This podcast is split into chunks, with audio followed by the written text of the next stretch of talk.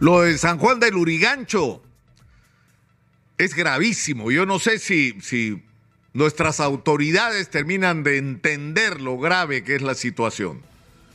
Dos atentados terroristas en una semana perpetrados por delincuentes comunes. Dos. No es broma lo que estamos viviendo. La escalada de la crisis de inseguridad, es decir, no es que se propala la información sobre lo mal que están las cosas, sobre la cantidad de gente que es víctima de asaltos, de robo, que le meten un balazo en la cabeza para robarle un celular, eh, de, de, gente que persiguen a la salida de los bancos para quitarle el poco dinero que ha podido retirar, en algunos casos con el esfuerzo de sus vidas, o la cantidad de negocios que son objeto de extorsión, donde prácticamente no hay actividad que no esté sometida a este flagelo, el de los delincuentes cobrándole cupos simplemente por trabajar. Hasta los ambulantes tienen que pagar cupos por ocupar un lugar en la calle.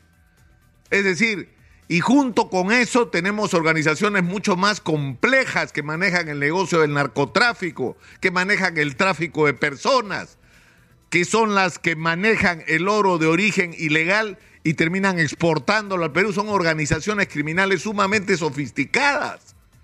Y el problema es que todos los días de Dios damos información sobre lo que está pasando, pero acá, por lo menos acá, hacemos el esfuerzo de que todos los días, si fuera posible, le abramos el espacio a los especialistas, a la gente que tiene experiencia, a la gente que tiene algún mérito para hablar sobre el tema de la inseguridad y no los escuchan no los escuchan y no se hace lo que se tiene que hacer. Entonces, en ese contexto, como dice don Manuel Rosas, lo acaba de decir hoy nuevamente, que entren las Fuerzas Armadas. Ya entran las Fuerzas Armadas, toman el control de las calles. ¿Y ustedes creen que hemos resuelto el problema? ¿Ustedes creen que hemos resuelto el problema? Tomaremos por horas, por días el control de las calles hasta que los delincuentes encuentren la manera y van a empezar a matar miembros de las Fuerzas Armadas y los miembros de las Fuerzas Armadas se van a tener que defender de los delincuentes. ¿Y qué cosa es lo que vamos a tener al final? A las Fuerzas Armadas ocupándose de una tarea que no es la suya, que pueden colaborar las Fuerzas Armadas, por supuesto que sí. Pero no nos sirve de nada que las Fuerzas Armadas apoyen cuando no tienen nada que apoyar cuando no hay cámaras de seguridad por todos lados y enlazadas entre ellas, cuando los policías no están, porque lo más importante es la policía, porque no lo terminan de entender. Cien veces se ha dicho en este espacio en los últimos años, lo más importante para la lucha por la seguridad y la tranquilidad de los peruanos es la policía. Entonces necesitamos una policía empoderada, con recursos con escuelas decentes, con equipamiento decente, con comunicaciones, con armamento moderno, con vehículos que se adquieran como un plan integrado a todo un proceso de modernización de la policía y no como el camino para que algunos se hagan ricos. Porque eso es lo que ha sido todos estos años.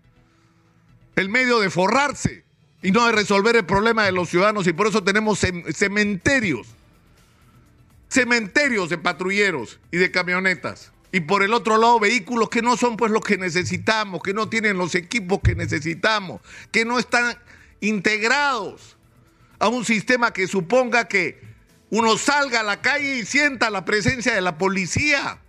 Y no lo que nos pasa ahora, que uno sale a la calle y lo que siente es la presencia de los, de los delincuentes y miedo.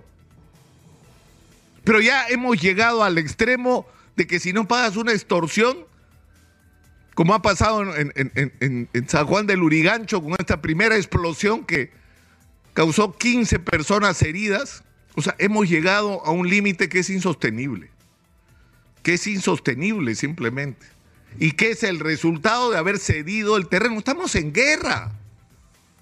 Así como estuvimos en guerra contra Sendero Luminoso, ahora estamos en guerra contra la delincuencia que está adquiriendo métodos que ya conocemos en el Perú, que ya hemos sufrido.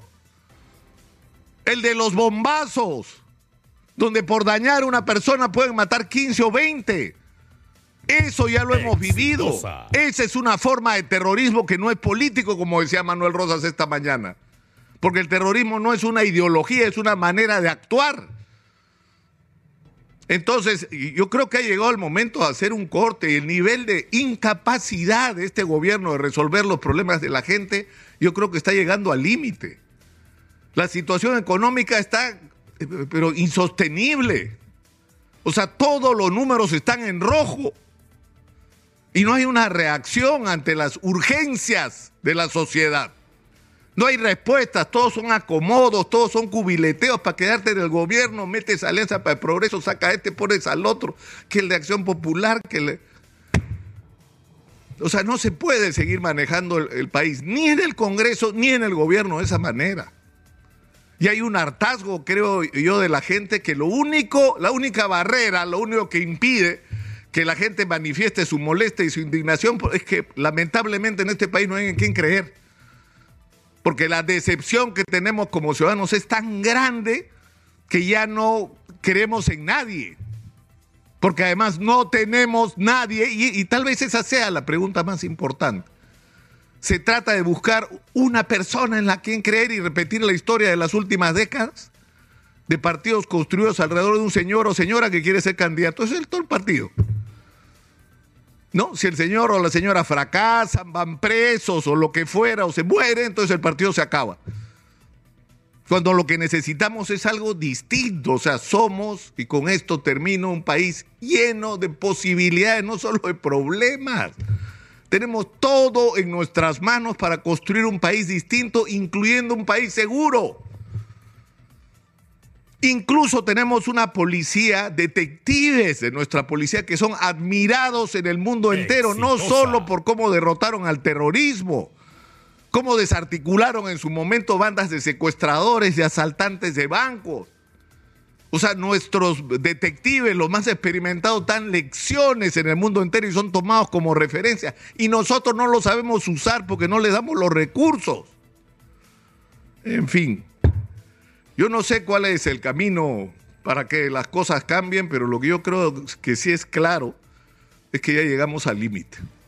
Ya llegamos al límite. Soy Nicolás Lucar, esto es Hablemos Claro, estamos en Exitosa